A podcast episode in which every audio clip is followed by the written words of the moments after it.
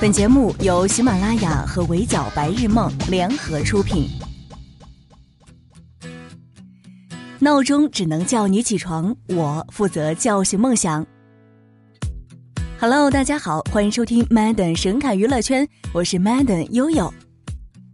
平安夜的前一晚，围剿白日梦编辑部例行火锅聚餐，房间外是北京冬天的妖风，火锅里红油翻腾，背景音是循环过很多次的《拜托了冰箱》。几乎可以倒背的情节，但还是会被戳到笑点。这是编辑部小伙伴们最爱的节目，伴着拜托了冰箱熟悉的声响。今天真心话大冒险的主题是我们和冰箱的故事。你的冰箱里藏着什么秘密？从这个冰箱开始，我可以自己给自己安全感了。来自小助理轩轩。我现在住的地方是个合租房。原本是一个两室一厅，房东硬是给隔成了四室，每个屋子里住的也不只是一个人，是不是感觉很热闹？但实际上吧，邻居们之间互相都不认识，明明住在同一个屋檐下，但是只有抢洗手间和厨房的时候才会有所交流。不过这些都算不上什么令人苦恼的事儿，最让我头疼的是，全家唯一的公用冰箱里挤满了四室六人各式各样的东西。过期的鱼肉罐头、打包的剩饭、气味浓郁的腊肠，还有大家的牛奶，甚至隔壁小姐姐的精华液都挤在里面保鲜。当时我就想啊，要是把合租房里的冰箱搬到《拜托了冰箱》节目组，一定能够惊呆他们。食物放太久了就容易串味儿，可大家都太忙，也没人顾得上收拾冰箱。两个月前我过生日，能够把朋友送的蛋糕塞进冰箱，就硬着头皮开始动手整理。内酸爽，终身难忘。所以，我二十二岁的生日愿望就是，将来要有一套自己的房子，租的也行吧。要有一个不用和别人分享的大冰箱，想放什么就放什么。今年双十二，我买了一个那种宿舍专用的迷你冰箱，放在房间的角落，这个感觉特别好，感觉是我开始置办自己的生活了。每天，冰箱在小房间里嗡嗡的运转着，我一点都不觉得吵，还觉得很满足。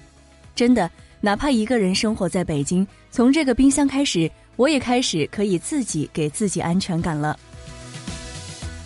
父母尚在苟且，我怎么去诗和远方？来自特约作者 Madam。还有我，我最近也买了新冰箱。你们别老说我抠门，这次我真的是特别舍得花钱，因为是买给我爸妈的。其实我赚的也不少，公司有工资，写稿有稿费，但是日子过得总是紧巴巴的。毕竟，我除了要负担在北京的生活以外，还要补贴家里。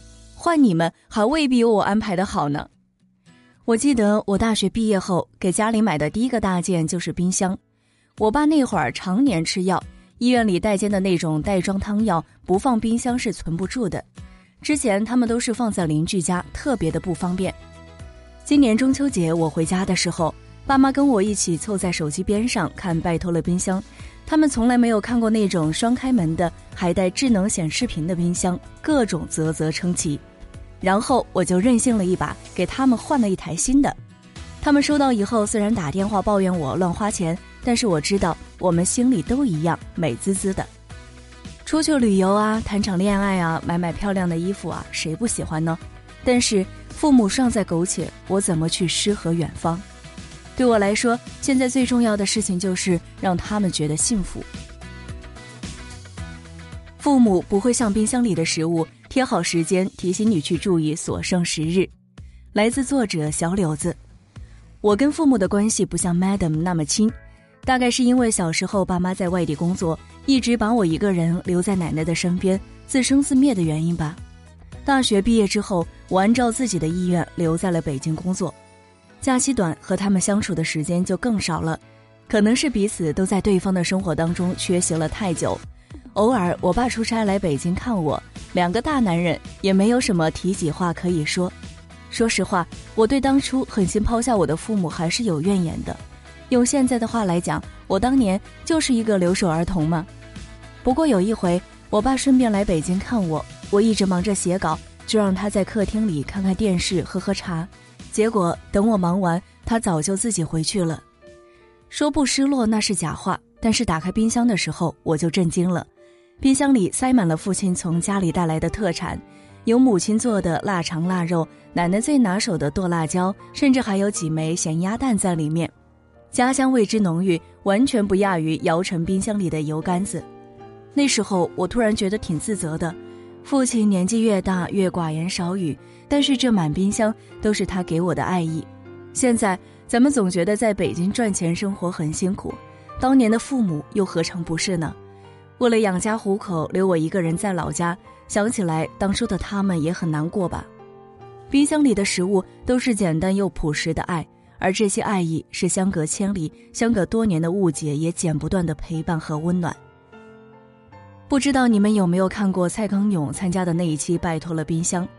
康永哥的冰箱里有好多的食物都已经过期了。后来他说。父母不会像冰箱里的食物贴好时间提醒你去注意所剩的时日，但是有些事情真的，一耽搁就来不及了。我们都缺席彼此太多的时间。接下来，我想做个不那么拧巴的儿子。怕发胖、拼命节食这种事儿真的太不酷了。来自商务彤彤，我的冰箱里有什么好吃的？这个问题很有趣。几年前，我的冰箱里长期只有纯净水和沙拉蔬菜。坚信只有能够掌握自己身材的女人，才有可能掌握自己的人生。主要也是因为真的胖过。我以前也喜欢甜的发腻的芝士蛋糕和奶茶，冰箱里各种零食、水果、冰淇淋。和身材一样迅速走形的是我的初恋爱情。男朋友嘴上说着胖点儿也可爱，但是却劈腿了一个有胸又有腰的妹子。然后就是漫长的节食减肥，我再也不敢吃那些我喜欢的东西了。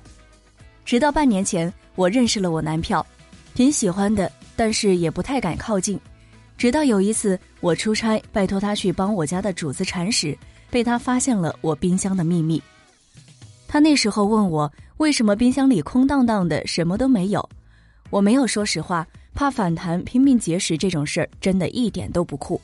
但是等我回到家的那天，我发现我的冰箱里塞满了我爱吃的点心、水果和零食，还有一封信是他写给我的。他说：“不知道你为什么这样苛刻自己，但我的终极目标就是把你的冰箱塞得比李湘家的还满，然后和你一起做两个富足快乐的胖子。想拉我发胖是没门儿，但是我承认我被治愈了。现在我该吃吃，该喝喝，平时和他一起去健身房也挺好的。”我放过我自己了，没必要一直陷在过去的泥潭里。其实生活早就看腻了你挣扎，根本没想为难谁。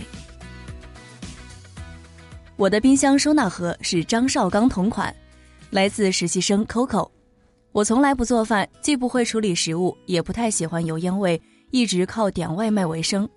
冰箱对我来说利用率太低，但是今年我真的爱上了往冰箱里囤货，什么雪糕啊、牛奶啊。还有一些并不太用得上的茶叶盒 DIY 冰箱收纳盒，没错，就是拜托了冰箱里面的张绍刚同款。这个种草画面很清奇了吧？我并不是脑回路有问题，我就是太 lonely 了。毕业之前都在上海，社交圈并不在北京，在这里除了你们，我几乎没有别的朋友。但是平时工作完了回家，看看拜托了冰箱，买点买得起的同款。还有平常大家说的各种冰箱小窍门，我也都默默记着呢。这感觉真的很好，就像有一个可爱搞笑的老朋友，一直隔空和我分享自己冰箱里的秘密。啊，说着说着，我又觉得很诡异了，我竟然被张绍刚给治愈了。火锅的热气还未褪去，大家新一轮的故事又即将开始。上面那些冰箱的故事，实际上讲述的是成长、亲情、爱情和独立。而那些治愈我们的瞬间，都有拜托了冰箱参与的身影。一档节目给我们的不只是笑点，还有独自生活在北京一个遥远的温暖和陪伴。不负综艺好时光，陪伴城市里每一扇窗。你又有哪些和腾讯视频综艺相关的故事？留言告诉我。愿你这个平安夜拥有温暖和快乐。